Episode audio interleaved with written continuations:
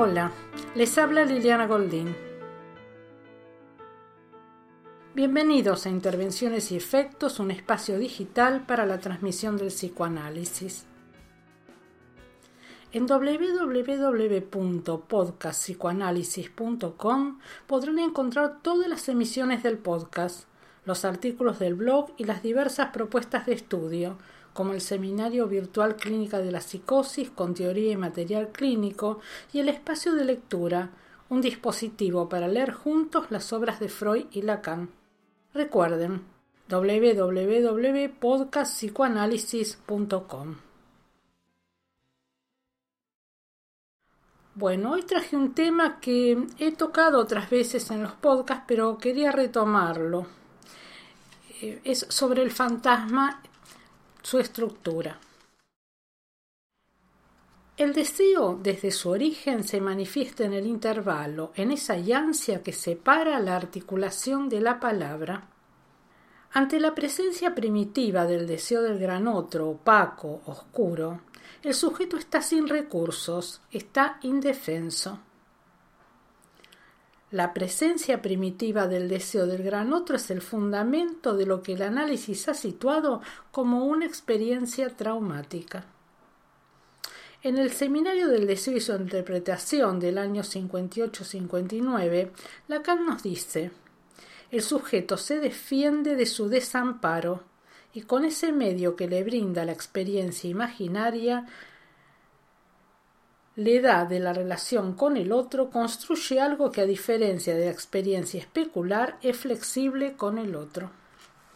El fantasma es articulable entre el sujeto como hablante al otro imaginario, o sea que el fantasma es una estructura simbólico imaginaria.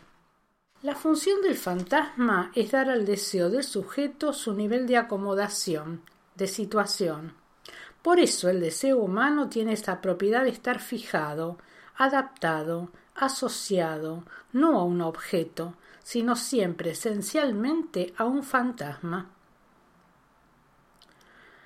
Hasta aquí el seminario del deseo y su interpretación. El deseo es siempre deseo de otra cosa, y la situación del deseo está marcada, unida a una cierta relación del sujeto al significante. En el acto de hablar, Freud nos dice que el sujeto no sabe lo que dice en eso que habla. El sujeto va más lejos que su palabra. Su vida en tanto tal, todas sus acciones son simbólicas y están sujetas a inscripción. A nivel del acto de la palabra, el código está dado por algo que no es la demanda primitiva, sino una cierta relación del sujeto a esa demanda el sujeto ha quedado marcado por sus avatares, sus formas orales y anales de la articulación inconsciente. La situación del sujeto a, nivel del inconsciente es que no sabe con qué habla. No sabe el mensaje que le llega de la respuesta a su demanda. La respuesta es un significante, es el falo, un significante privilegiado, el significante de la falta y el deseo es falta. Si el deseo de la madre es el falo, el niño quiere ser el falo para satisfacerla, para completarla. Ubicar la estructura del deseo y la demanda, situar la posición del deseo, solo es posible por la operatoria con el significante. La clave es la relación del sujeto al significante para operar en la clínica. Lacan nos muestra la noción de deseo, indicando que éste aparece en un cierto número de relaciones, coordenadas que nos dice son siempre las mismas, que es interesante reconocerlas, ya que, al no hacerlo, el pensamiento se desliza siempre, se aferra a coordenadas mal definidas, y esto trae inconvenientes al analista en su interpretación. Lacan toma el texto freudiano de Pegan a un niño de 1919 para mostrarnos con los pasos de esta fantasía la estructura del fantasma, fantasma que se trata de una frase. En el texto freudiano la representación fantasía pegan a un niño suele aparecer en pacientes neuróticos y ahí ubica la estéreo la neurosis obsesiva. Es una frase descolgada en relación a lo trabajado en el análisis.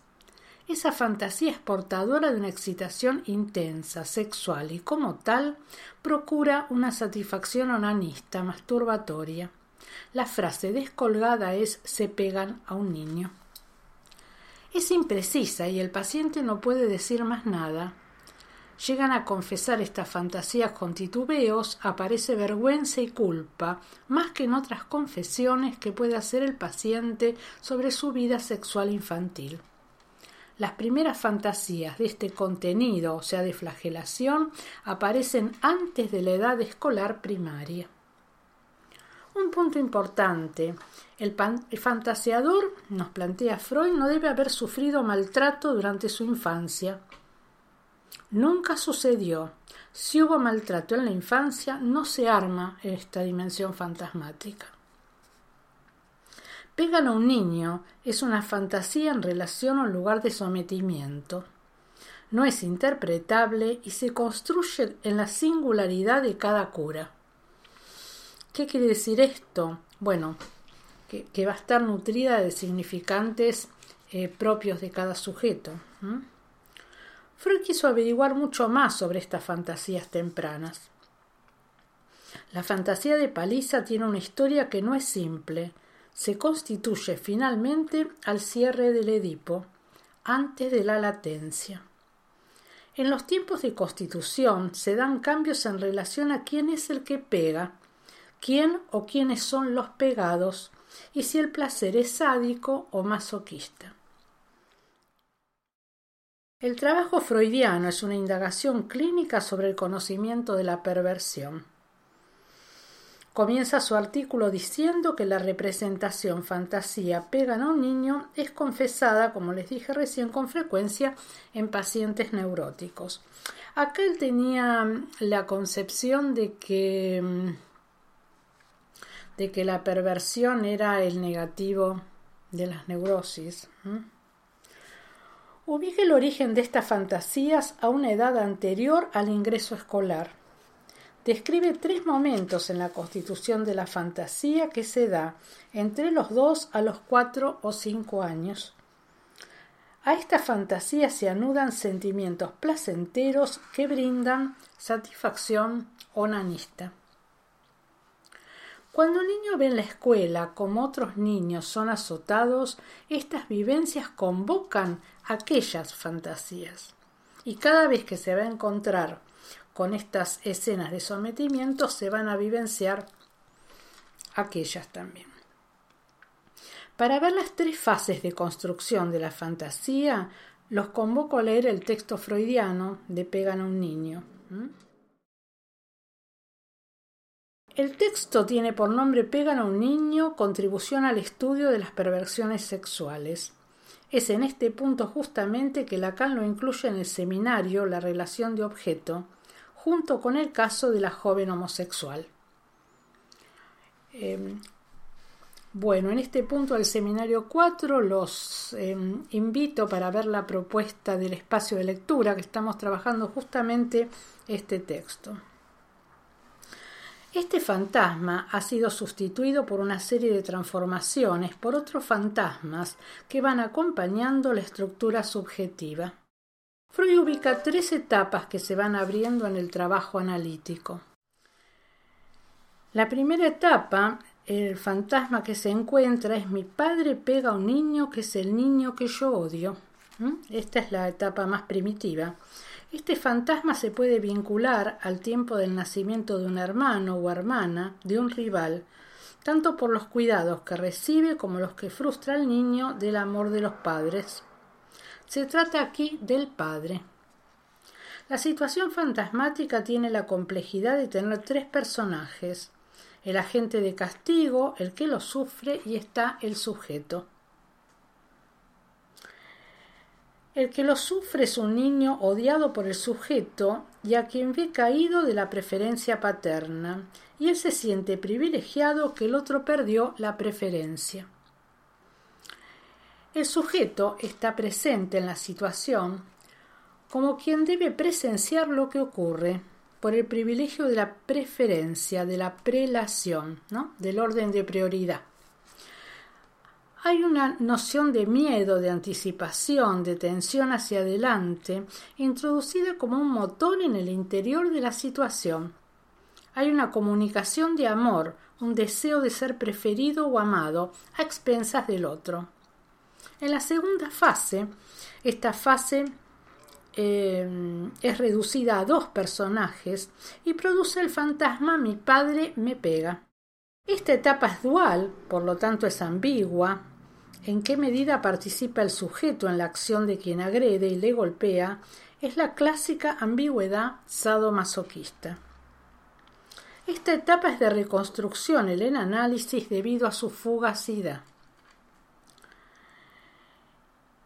En la tercera fase, el sujeto se ve reducido a un punto más extremo bajo la forma de un puro y simple observador, La forma desubjetivada, el sujeto desaparecido, es el fantasma terminal, pegan a un niño. Este esta es la etapa con la que escuchamos la frase en análisis,